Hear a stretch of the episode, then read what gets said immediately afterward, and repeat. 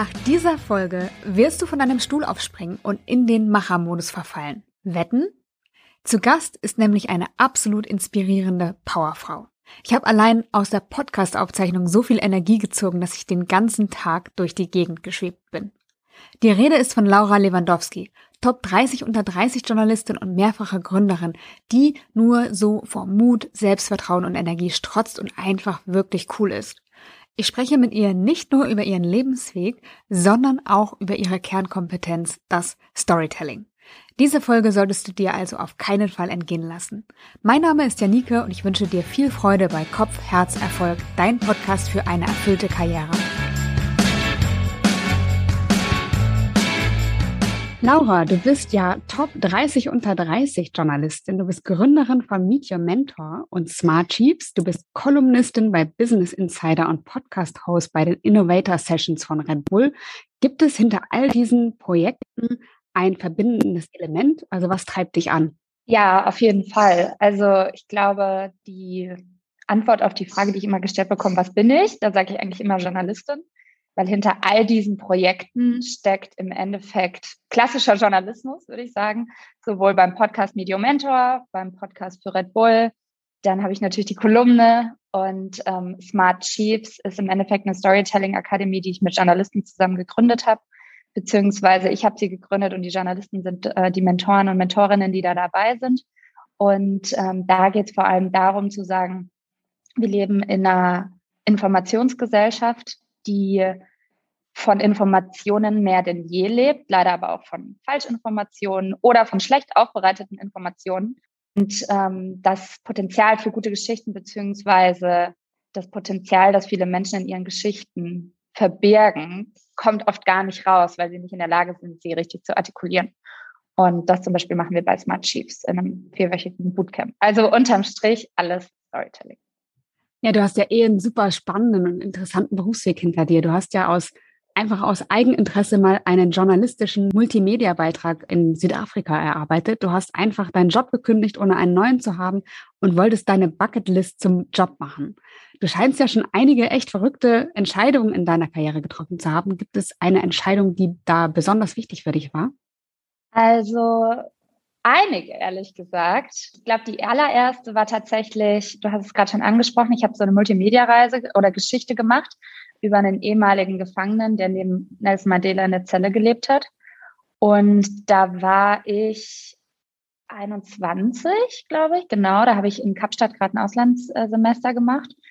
Und damals wusste ich eigentlich noch überhaupt nicht, wo die Reise wirklich hingeht, außer dass ich halt schon immer dafür gebrannt habe, Sachen rauszufinden. Also wirklich dieses Journalistische, was ich gerade schon als Journalismus verpackt habe, dahinter steckt eigentlich eine unglaubliche Neugier und, die Neugier war damals halt schon unglaublich groß. Also ich habe bei so einer Lokalzeitung gearbeitet und die Themen waren da teilweise echt wahnsinnig langweilig, aber irgendwie habe ich immer geschafft, eine Neuigkeit oder irgendwas Besonderes daraus zu fischen.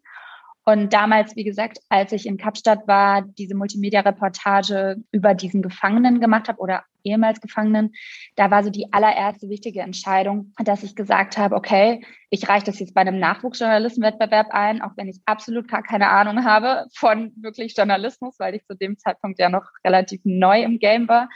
Und als dann die Deutsche Presseagentur auf mich zukam und gesagt hat, ähm, bei der ich den Wettbewerb eingereicht habe, oder den Beitrag, ähm, als sie dann gesagt haben, ja, wir könnten uns vorstellen, dass du ein Volontariat bei uns machen kannst, möchtest du dich nicht nochmal offiziell bewerben? Da hatte ich eigentlich zu dem Zeitpunkt ganz andere Pläne. Also ich wollte bei Burda ein Praktikum machen, ich war schon mit einem halben Fuß in München gesessen und obwohl ich echt so ein bisschen Panik hatte und auch witzigerweise das Probearbeiten bei der DPA eine unfassbar stressige und gar nicht mal so eine tolle Erfahrung für mich war. Also ich war echt ein bisschen überfordert habe ich trotzdem gesagt, okay, mach das jetzt einfach und ähm, bewerbe mich da nochmal. Und dann habe ich das auch bekommen, was im Nachhinein auch wahnsinnig toll war, weil, wie gesagt, das kriegt man nicht so einfach. Und ja, das war eine wichtige Entscheidung. Und dass ich gekündigt habe ein paar Jahre später, war auch eine sehr, sehr wichtige Entscheidung.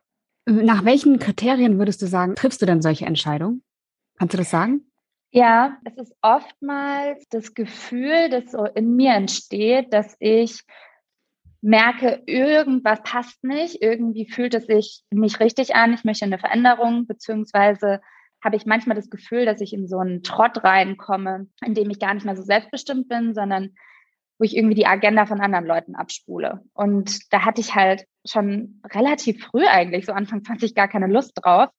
Und auch wenn die DPA, wie gesagt, ein echt tolles Unternehmen ist und die Journalisten tolle Kollegen und alles. Das, damit hat das wirklich nichts zu tun. Das war eine rein persönliche Entscheidung. Ähm, die Sachen, die ich da erlebt habe, die kann mir auch keiner nehmen. Also das, es wurde mir nicht langweilig. Ja? Also ich war da in Brüssel auf dem NATO-Gipfeltreffen, EU-Gipfeltreffen. Ich habe alles mitgemacht von Berlinale und EZB, ähm, Pressekonferenzen.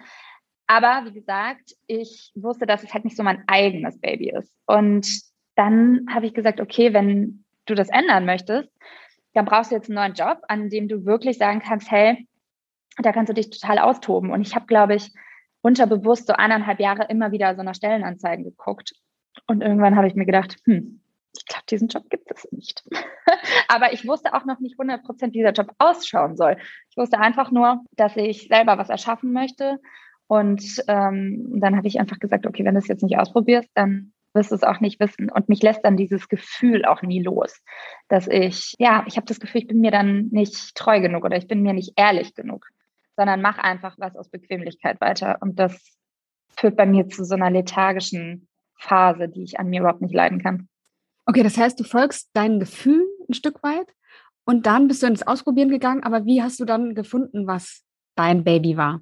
Ja, also was ja oft ähm, von außen wie pure Intuition klingt, ist rückblickend wahrscheinlich schon so ein bisschen mehr Strategie gewesen, als mir vielleicht damals bewusst war. Und ähm, Strategie in dem Fall bedeutet, dass ich schon immer sehr, sehr genau reflektiert habe und irgendwie auch wusste, worin ich wirklich gut bin. Und ich wusste vor allem, was für Sachen ich im Groben erreichen möchte, beziehungsweise wie ich meinen Arbeitsalltag gestalten möchte. Und ich habe zum Beispiel so eine Routine, dass ich mir, ja, es folgt jetzt keinem bestimmten Schema, aber so einmal im Jahr nehme ich mir einfach einen Zettel und einen Stift, meistens einen Bleistift und mal einfach auf, wie meine Arbeitssituation ausschaut oder generell mein Leben. Und was auch total lustig ist, ich habe es letztes Jahr auch gemacht und ich habe zum allerersten Mal habe ich eine Familie auf diesen Zettel gemalt und ich bin einfach schwanger geworden und es war aber 0,0 geplant. Ich habe nicht vorgehabt, dieses Jahr schwanger zu werden. Ich glaube, hättest du mich gefragt, wäre es wahrscheinlich in fünf Jahren gewesen. Aber irgendwie war das einfach so in meinem Kopf. Ich dachte mir so, hm, vielleicht wäre das der nächste Schritt, aber vielleicht auch nicht. Es war keine konkrete Planung. Und genauso war das oft mit meinem Job auch dass ich mir, ähm, wie gesagt, einen Zettel, einen Stift genommen habe und ich erinnere mich noch, dass ich damals habe ich oft einfach Flugzeuge und Palmen und meinen Laptop da drauf gemalt und ich habe im Endeffekt mir immer gesagt, ich möchte eine flexible Arbeit haben, ich möchte Journalistin sein, ich möchte ein eigenes Format kreieren, ich möchte das, woran ich wirklich gut bin und was ich auch die ersten Jahre bei der DPA gemacht habe, weiter fortführen. Nur ich möchte halt meine eigene Chefin dabei sein. Und eigentlich war das Bild, das ich dahinter hatte, jetzt so rückblickend, immer ein eigenes Medienhaus zu gründen. Ähm, damals hätte ich das wahrscheinlich noch gar nicht so gelabelt, aber die ganzen Aktivitäten, die da drunter fallen, die hatten eigentlich schon mehr oder weniger das gleiche Ziel. Und dadurch, dass ich aber witzigerweise zwar viel über ähm, Wirtschaft oder natürlich auch mit Unternehmern gesprochen habe, wusste ich immer, wie andere das machen, aber es ist natürlich nochmal eine ganz andere Herausforderung, wenn man sowas dann halt selber macht. Und da ging es dann eigentlich los, dass ich gemerkt habe, wie wichtig auch so eine unternehmerische Strategie ist, beziehungsweise welche ganzen Bausteine darunter fallen und ähm, ganz wichtig auch, wenn du dein eigener Chef oder deine eigene Chefin bist, ähm, was Arbeit bedeutet, beziehungsweise wann Arbeit Spaß macht und wann sie selbst bei der größten Leidenschaft irgendwann ermüdend wird. Und ich hatte da so viele Learnings auf dieser Reise, aber ich hatte trotzdem, glaube ich, immer so einen Nordstern, an dem ich mich orientiert habe. Und der hat mir schon immer geholfen, auch zu vielen Projekten Nein zu sagen und einfach kategorisch auszusortieren und immer wieder Entscheidungen zu treffen, die für andere, glaube ich, auf den ersten Blick nicht so nachvollziehbar waren. Aber für mich eigentlich immer glasklar, auch wenn ich sie vielleicht in meinem Bewusstsein gar nicht so rechtfertigen konnte, aber in mir drin wusste ich, das ist eigentlich die einzige Lösung, die es gibt. Und was würdest du sagen, was macht es aus? Also was macht die Arbeit ermüdend, obwohl du eine große Leidenschaft dafür hast?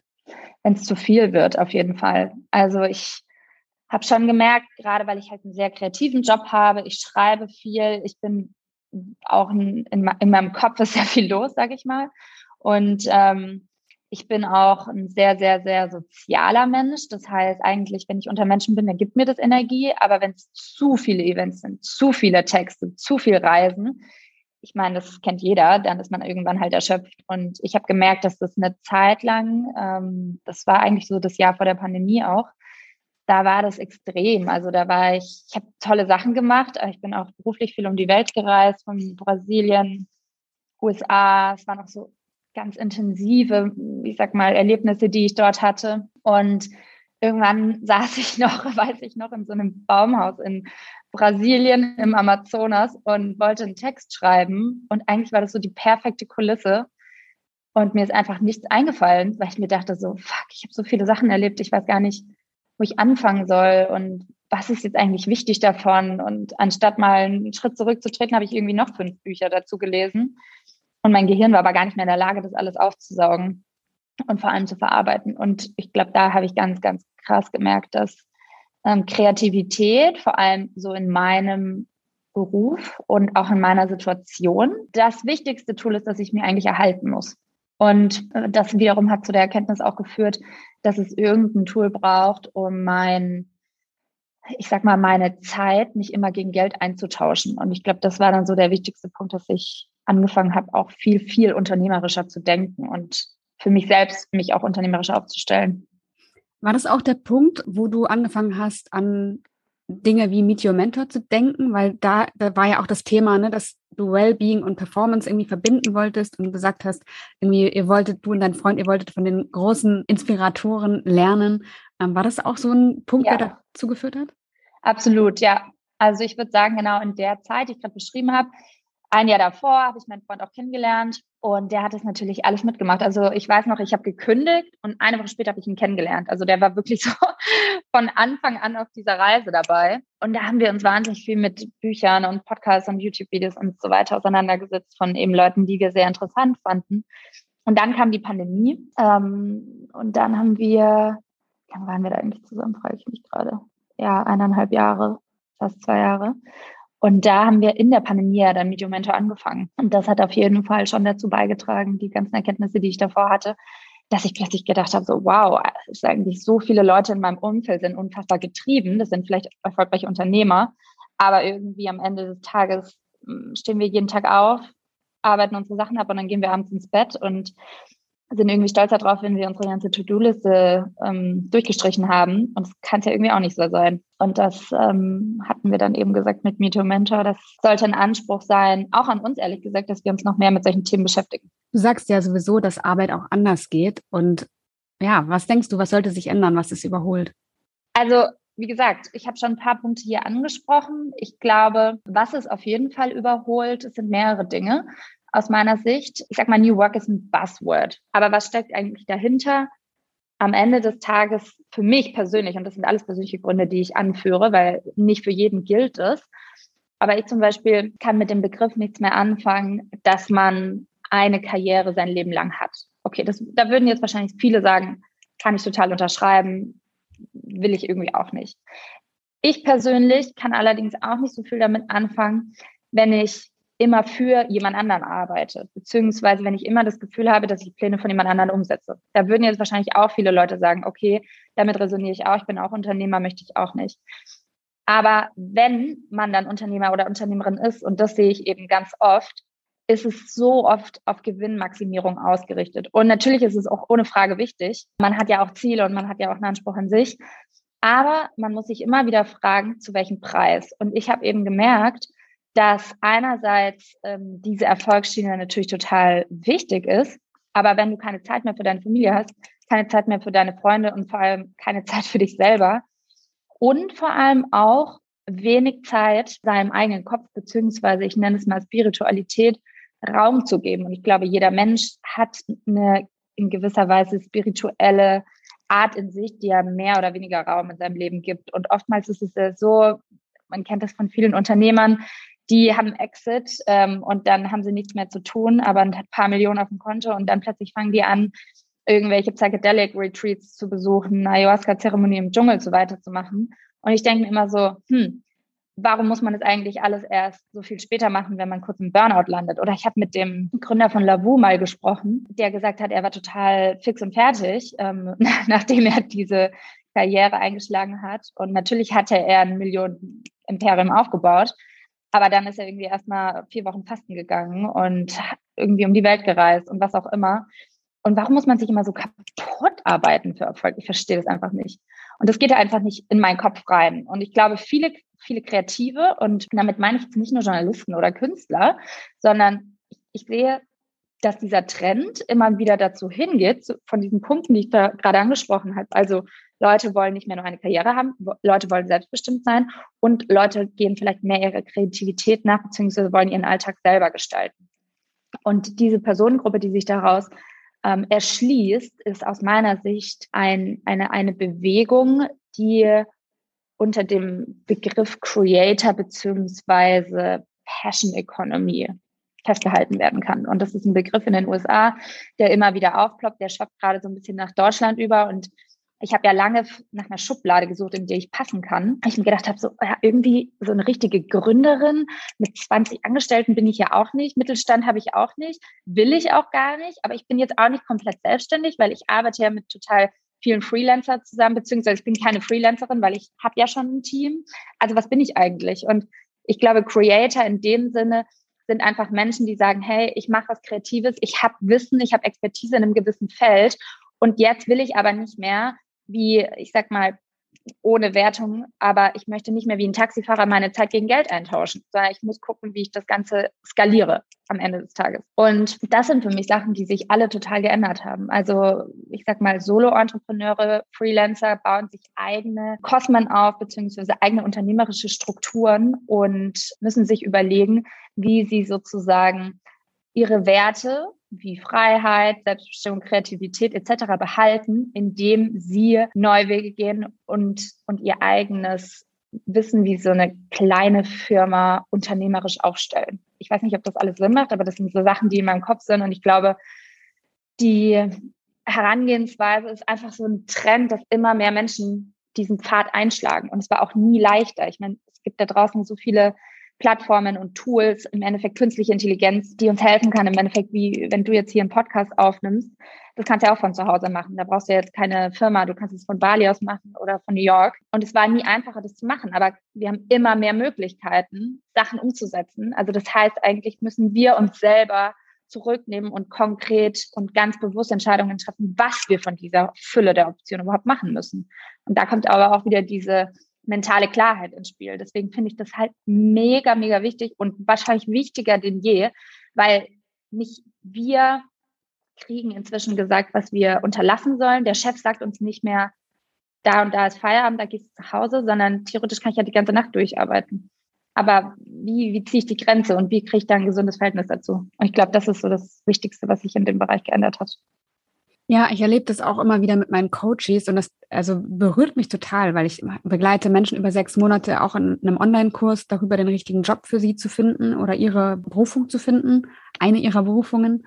Und da erlebe ich das gerade am Anfang auch so, dass ganz viele nicht in der Lage sind, sich abzugrenzen, in einem Job sind, der gar nicht zu ihren Stärken passt, der ihnen gar nicht liegt, aber immer von oben irgendwie was draufgeworfen wird, hier noch ein Projekt, noch mal eine Aufgabe und die Energie so schwindet. Und ich kann das wirklich von Mal zu Mal sehen, wie die Konstitution von demjenigen oder derjenigen schlechter wird. Das echt bricht mir zum Teil das Herz, das mit anzusehen. Also wir kommen da immer noch ganz gut um die Kurve, aber diesen Trend, äh, den du beschreibst, kann ich da auch, auch wieder erkennen, dass man da wirklich ja. aufpassen muss.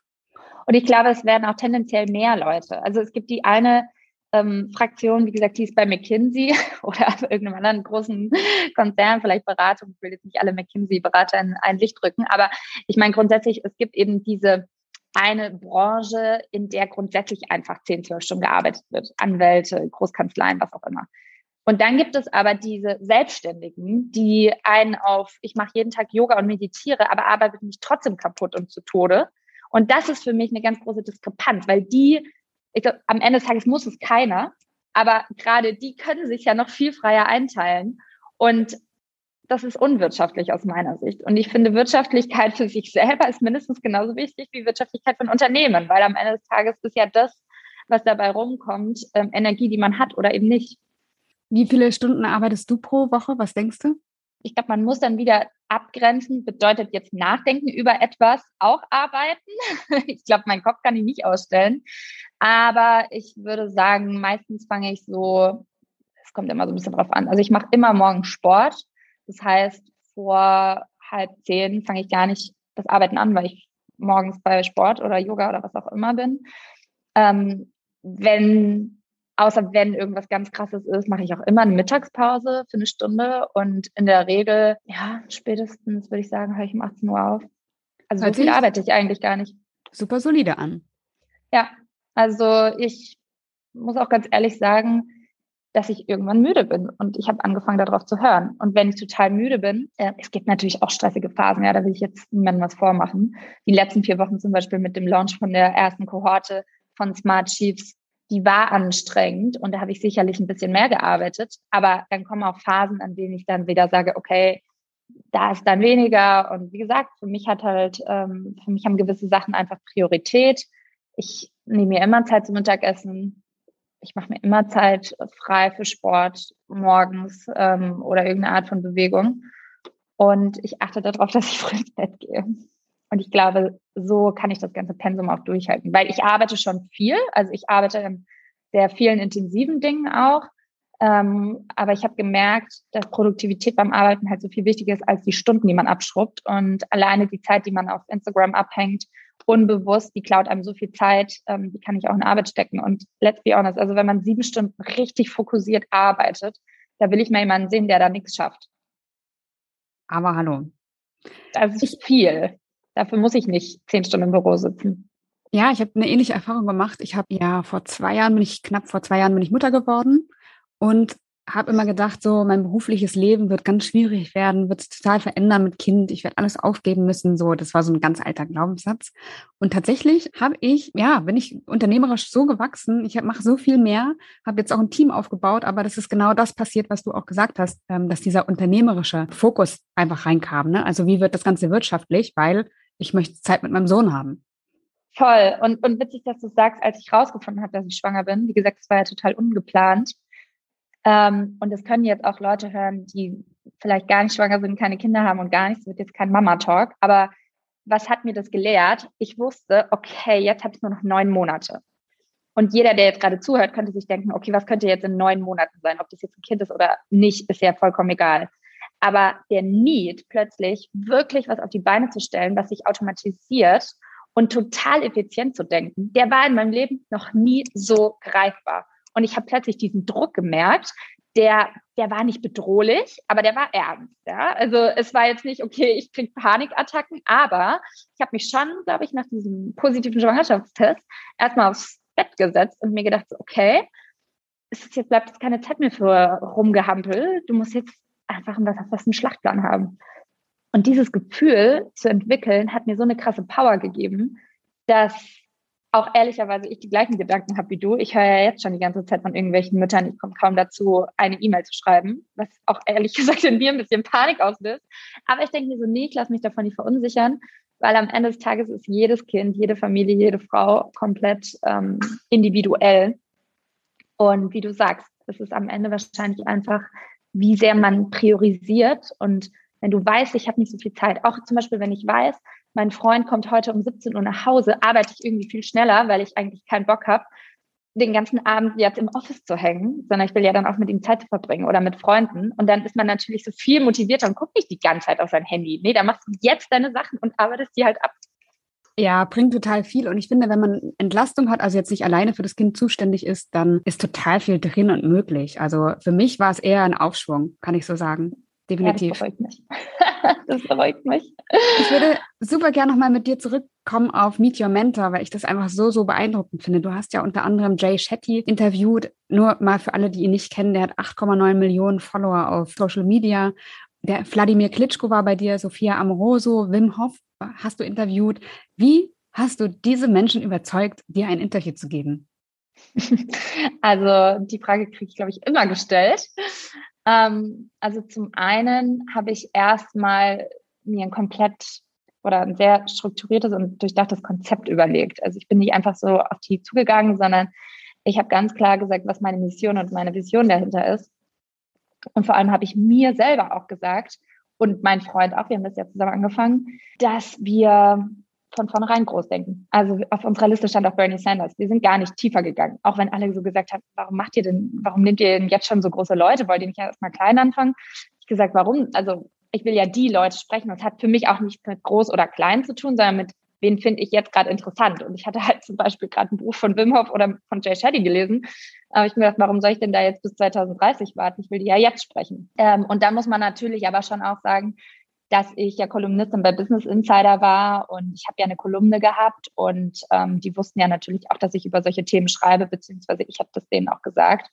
Und ähm, die, ich sag mal, die Wahrheit liegt in der Mitte. Das Konzept war gut. Wir waren sehr, sehr hartnäckig. Wir haben den Leuten unglaublich oft geschrieben und sie wussten, dass ich eine Kolumnistin bei Business Insider bin. Ich würde sagen, es war ein Mix aus drei Sachen. Okay, ja, aber wenn es ein Mix war, gibt es ja Hoffnung für die alle, die keine Kolumnisten sind bei Business Insider, ähm, es auch zu schaffen. Weil ich habe ja zum Beispiel viele Coaches, die auf der Suche sind nach dem richtigen Job, habe ich schon erzählt, die dafür aber ausprobieren sollen. Und die sollen sich auch vernetzen mit Menschen, die in dem Job schon sind. Und ganz oft ist so die Hürde, oh, wie schreibe ich die an und wie kriege ich die dazu, äh, mir ein Interview zu geben oder mir Fragen zu beantworten. Und ich finde, es ist eigentlich ganz leicht, äh, wenn man ja. halt ehrlich ist und sagt, hey, so und so ist meine Lage, das ist meine Geschichte und ich finde inspirierend, was du tust, könntest du mir irgendwie fünf Minuten schenken. Voll. Also man sollte sowieso nie Angst haben, weil sonst hätte ich gar keinen von diesen Leuten angeschrieben, weil theoretisch kann ja jeder sagen, was will ich mit so einer kleinen Journalistin aus Deutschland. Aber das war überhaupt nicht meine Herangehensweise. Also ich glaube, der erste Schritt ist wirklich selbstbewusst rauszugehen und sagen, es sind auch nur Menschen, die kochen auch nur mit Wasser. Es kann immer ein Mensch dabei sein unter diesen 30, der zusagt, selbst wenn dir 29 absagen, aber dann hast du schon mal einen. Und mit dem einen gehst du dann zum zweiten und mit dem zweiten, mit den zwei gehst du dann zu den drei. Und jetzt inzwischen haben wir schon so viele. Die haben wir auch im letzten Jahr angeschrieben. Und dann wollten wir zum Beispiel Joe Dispenza dieses Jahr interviewen. Den hatten wir als einer der allerersten kontaktiert. Da hat er dann immer abgesagt. Und jetzt hatten wir aber die ganzen äh, zehn anderen schon. Und jetzt haben wir eine Zusage von ihm gehabt. Also das Interview hatte ich jetzt vor ein paar Wochen mit ihm. Und am Ende des Tages läuft das halt. Also es ist auch People Business und ähm, wie gesagt, alle kochen nur mit Wasser. Ähm, deswegen keine falsche Scheu an den Tag legen. Was, glaube ich, auch ganz gut ist, wollte er unbedingt Gary Vaynerchuk in der Show haben. Und es ist ja der super Multi-Unternehmer, ähm, Social Media Star, kann man inzwischen auf jeden Fall auch sagen. Und den hat eigentlich nichts davon interessiert. Den hat nicht interessiert, welche Leute ich interviewt habe. Ähm, den hat es auch nicht interessiert, welche Reichweite ich habe. Und das Konzept, ja, fand er wahrscheinlich ganz nett, aber es hat auch nicht dafür gesorgt, dass er zu uns in die Show kam. Und da bin ich dann einfach auch sehr kreativ geworden und habe gesagt, okay, was ist das eine, das selbst ein Gary Vaynerchuk überzeugen könnte und wovon Menschen nie genug kriegen? Und das ist halt Aufmerksamkeit und Wertschätzung. Und deswegen habe ich ihm dann 300 Postkarten an sein New Yorker Office geschickt. Und zwar alle auf einmal. Und auf jeder Postkarte war ein Zitat von ihm, das er mal in seinen Shows gesagt hat, beziehungsweise das ich halt spannend fand oder inspirierend. Und auf der Rückseite war dann immer ähm, ein, ein, eine kleine Notiz an ihn. Ich möchte, dass du zu mir in die Show kommst. Und am Ende des Tages bin ich dann bei ihm in der Show gelandet. Also originelle Ideen und eine ähm, vielleicht nicht so konventionelle Herangehensweise. Ich ich weiß nicht, auch hier sind wir nur Menschen. Ne? Wir lieben Überraschungen, wir lieben Überraschungsfaktoren und wir finden es toll, glaube ich, wenn sich Menschen Zeit nehmen und ähm, sich die Mühe machen. Es wird nicht immer klappen. Witzigerweise diese Story mit Gary Vaynerchuk, nach der haben mich jetzt auch schon ein paar Leute gefragt und dann kamen wiederum andere Leute aus dem Off zu mir und haben mir ähnliche Vorschläge gemacht. Das fand ich aber nicht originell. Also die wollten mich sozusagen mit meiner eigenen Idee kriegen und mir dann Postkarten schicken oder irgendwas anderes. Und da dachte ich mir so, mh, hm, finde ich jetzt aber nicht so authentisch, weil ich kaufe es dir halt nicht ab. Du hast es bei mir gehört, du musst dir was eigenes einfallen lassen, aber du kannst jetzt nicht mit meiner eigenen Idee angefangen zu überzeugen. Ich möchte trotzdem nochmal hier aufrufen äh, und ich hoffe, dass du am anderen Ende der Leitung gut zugehört hast. Ne? Wenn du auf der Suche bist nach einem Job, äh, nach einem Austauschpartner oder nach sonst einem Kontakt, ich hoffe, du nimmst ein bisschen Laura Spirit mit und legst einfach los, bleibst dran und ja, holst dir die Kontakte, die du brauchst. Ja, Laura, wie oft hast du die angeschrieben? Das ist noch eine Frage, die mich echt brennend interessiert hat, weil ich würde dann irgendwann vielleicht äh, selber denken, okay, ich gehe den jetzt auf den Sack. Keine Ahnung, wann, wann würdest du es gut sein lassen oder sagst du, es gibt diesen Punkt eigentlich nicht? Ach, es ist unterschiedlich. Manche haben direkt geantwortet mit einer Zusage, manche haben auch direkt mit einer Absage geantwortet. Ich glaube, Gary war auch der Einzige, bei dem ich so hartnäckig war. Dem habe ich wahrscheinlich viermal geschrieben oder so, plus die Postkarten. ähm, man muss ja jetzt auch nicht alles innerhalb von einem Monat machen. Dann schreibt man ihn halt nächstes Jahr wieder an. Auch kein Problem. okay, das heißt, ein paar Mal äh, nachhaken und dranbleiben, auch wenn du eine Absage bekommst, würdest du dann. Ja, auf jeden Fall. Okay. Ja, also auf jeden Fall. Eine Absage ist keine Absage. Wie wichtig ist Durchhaltevermögen, war meine nächste Frage, aber eigentlich haben wir die Frage schon beantwortet. Sehr, ja. sehr wichtig. Also ich glaube, Durchhaltevermögen, um es nochmal abschließend zu sagen, unterscheidet so die Spreu vom Weizen. Es gibt ganz viele Leute, die haben Ideen. Es gibt nicht ganz so viele Leute, die sich wirklich bewusst ähm, dazu entschließen, die Idee umzusetzen. Es gibt noch weniger Leute, die anfangen, die Idee umzusetzen. Und es gibt am allerwenigsten Leute, die die Idee durchziehen, weil es wird bei jeder Idee irgendeinen Downer geben oder du denkst dir, boah, das ist voll anstrengend, ich habe keinen Bock mehr. Aber am Ende sind dann halt die fünf Prozent übrig, die die Idee wirklich bis zum Erfolg geführt haben. Und deswegen ist Durchhaltevermögen aus meiner Sicht das Allerwichtigste. Egal, ob das im Sport ist, ähm, im Beruf, in Beziehungen, ehrlich gesagt auch. Ich kann mich auch beim ersten Streit trennen, aber das war's dann halt. Oder ich gucke halt ein bisschen tiefer und setze mich mal mit den wirklichen Hintergründen auseinander. Ähm, beim Sport kann ich auch sagen, okay, läuft zwei Monate gut. Ähm, ja, jetzt habe ich so ein bisschen Sixpack, jetzt höre ich auf, wird auch nicht funktionieren. Und ich meine, im Sport, äh, im, im Unternehmertum oder beziehungsweise im Business, ich glaube, da ist es auf jeden Fall eine der allerwichtigsten Eigenschaften. Ich kenne wirklich keinen Unternehmer der, der Welt da draußen, der nicht Tiefschläge erlitten hat. Und ja, wenn man dann aufhört, dann wird man einfach nur wieder am Anfang rauskommen und man wird auf jeden Fall nicht weiterkommen. Ich finde auf jeden Fall mega cool, was du machst. Auf mich wirkt es auch so, als ob du so deinen eigenen Kopf hättest, aber auch viel Zuversicht, dass die Dinge, die du anfängst, eben auch klappen werden. Wie ja, hat sich das entwickelt oder warst du schon immer so? ähm, ja, manchmal frage ich mich auch, woher ich immer diese Zuversicht nehme, dass es alles schon so wird. Ich glaube tatsächlich, dass ganz viel, ehrlich gesagt, auf meine Mutter auch damals zurückzuführen ist. Ich glaube, die hat mir als Kind einfach schon so viel Selbstvertrauen mit auf den Weg gegeben. Und äh, man kann das natürlich auch als erwachsener Mensch entwickeln und bin mir auch sicher, dass es jeder aus eigener Kraft heraus schaffen kann. Aber ich glaube auch, dass ich wahrscheinlich schon gute Startvoraussetzungen hatte, weil nicht, weil ich die allerschönste Kindheit hatte. Ich habe auch Trennungsgeschichte, Patchwork-Familie. Ich hatte wirklich äh, teilweise sehr schwierige Jahre, aber ich hatte immer, immer, immer jemanden an meiner Seite, der gesagt hat, egal was kommt, du wirst es schaffen. Das war schon immer so. Und ich glaube, ich war auch ein sehr ehrgeiziges Kind und habe früh die Erfahrung gemacht, dass wenn ich mich irgendwo dahinter klemme, dass es eigentlich immer funktionieren wird. Und das ist so eine Mentalität oder eine Attitüde, die ich bis heute in meinem Kopf habe, dass selbst wenn was nicht funktioniert, dann denke ich mir, okay, dann war es nicht das Richtige, dann gibt es einen neuen Twist. Und ich sehe das relativ spielerisch immer. Also ich gehe nicht so verbissen an Sachen ran ähm, und denke mir, boah, das, das muss jetzt so sein und wenn nicht, dann geht die Welt unter, sondern immer, wenn ich merke, dass ich vielleicht in so einen verbisserenden Modus komme, denke ich mir so, hey, am Ende des Tages ist es wie ein Spiel. Du musst ein bisschen lockerer angehen. Mit wem willst du spielen? Willst du auch, ja, also zum Beispiel vorgestern wirklich mal spielen. Ich habe mir vorgestern den ganzen Tag freigenommen und einfach nur äh, Bilder gemalt. Und ehrlicherweise habe ich nicht die Zeit dafür gehabt. Ich hatte tausend Sachen auf meiner To-Do-Liste, aber ich wollte trotzdem wieder in diesen spielerischen Modus kommen. Und ich glaube, man kann spielerischen Modus auch üben, indem man sich Zeiten dafür nimmt und das wirklich tut. Also indem man wirklich spielt oder malt oder kreativ ist und eben nicht die ganze Zeit nur im Kopf. Weil das merke ich eben auch, dass ich das natürlich schon berufsbedingt auch sehr viel bin. Und dann will ich mich davon immer rausziehen. Ich habe da mal eine Geschichte gehört von einer Topmanagerin. Ich weiß leider nicht mehr, wer sie war, aber die sagte, dass irgendwie ihre Tochter zu Hause immer, wenn sie aus der Tür gegangen ist, hat natürlich viel gearbeitet, dann oft gesagt hat, Mama, Mama, spiel noch eine Runde mit mir. Und sie immer gesagt hat, hey, sorry, ich habe keine Zeit. Und irgendwann hat sie dann gesagt, okay, ich mache das jetzt. Sie hat sich dann hingesetzt, mit der Tochter gespielt und sie sagte, ab dem Zeitpunkt hat sich irgendwie ihr Leben so verändert, weil sie dieses Spielen halt wieder zugelassen hat und weil sie sich Zeit dafür genommen hat. Und ja, fand ich auch eine mega Geschichte. Vor allem, weil es auch oftmals ein bisschen was, entweder was Handwerkliches ist, also du machst was wirklich mit deinen Händen, oder du denkst ganz neu und anders. Und witzigerweise jetzt auch, als ich da vor drei Tagen äh, meine Bilder gemalt habe oder vorgestern, es war total anstrengend am Anfang, in so einen Modus zu kommen, dass ich jetzt ein Bild male. Und ich habe es total verkompliziert am Anfang. okay, welche Farben nehme ich, welche Formen nehme ich, ähm, welche Unterlage nehme ich, male ich jetzt auf Leinwand oder mal, also ich habe mir Millionen Fragen gestellt, anstatt es einfach zu tun. Also ich bin da total ähm, unternehmerisch rangegangen, ja, so strategisch. Und ich dachte mir so, oh mein Gott, Laura, du willst einfach nur ein Bild malen. Jetzt mal doch einfach. Und mir ist nichts eingefallen am Anfang.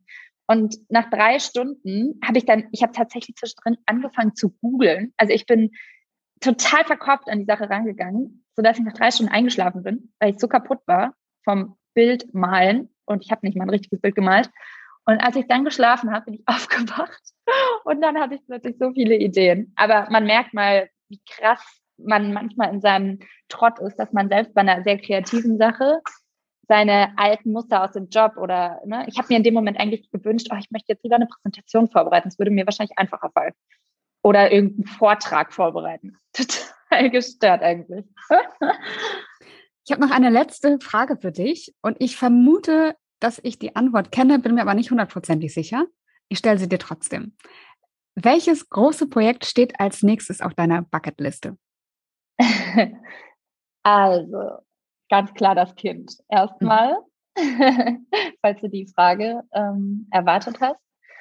Und ansonsten, ja, ich möchte Smart Sheets auf jeden Fall aufbauen und ähm, größer machen. Und ich habe, wie gesagt, jetzt schon gemerkt, dass diese Community aus Unternehmern so toll ist und ich ähm, einfach nur Lust habe, diese Community selber wachsen zu lassen. Das ist auf jeden Fall das zweite große Projekt. Und vor allem auch ich will, ich will auf jeden Fall das Kind mitnehmen und viel reisen. Das habe ich mir schon in den Kopf gesetzt als Familie. Weil ich glaube, auch wenn wir über Kreativität reden und über Intelligenz und Selbstvertrauen, ich glaube, wenn man ein Kind viel mit auf Reisen nimmt, muss ich dem jetzt dann nicht 20 Lego-Steine ins Zimmer legen, sondern die ganzen Eindrücke und Gerüche und Farben und alles, was es sieht.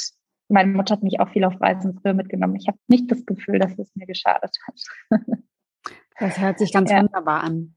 Laura, vielen Dank für das tolle Gespräch. Alle Links zu dir findet ihr in den Show Notes. Ich sag danke, fand ich mega inspirierend. Schön, dass du dir die Zeit genommen hast. Alles Gute für deine Projekte und auch den neuen Lebensabschnitt, der wahrscheinlich vielen, gar nicht so anders Dank. sein wird als vorher.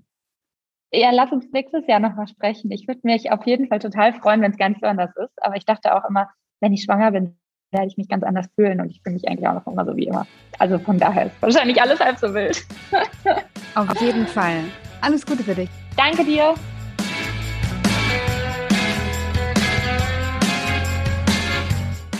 Schön, dass du heute wieder dabei warst. Ich hoffe, du konntest ein paar Impulse für dich mitnehmen. Ich freue mich über dein Feedback, über deine Fragen oder Anmerkungen und auch über deine Bewertung im iTunes Store. Wenn du noch auf der Suche nach einer erfüllenden Arbeit bist, dann möchte ich dir noch meinen E-Mail-Kurs empfehlen. Der ist kostenlos, dauert fünf Tage und widmet sich der Frage, wie du wirklich arbeiten willst. Und das kann schon einen großen Unterschied machen. Ich wünsche dir alles Liebe und sage bis zum nächsten Mal, deine Janine.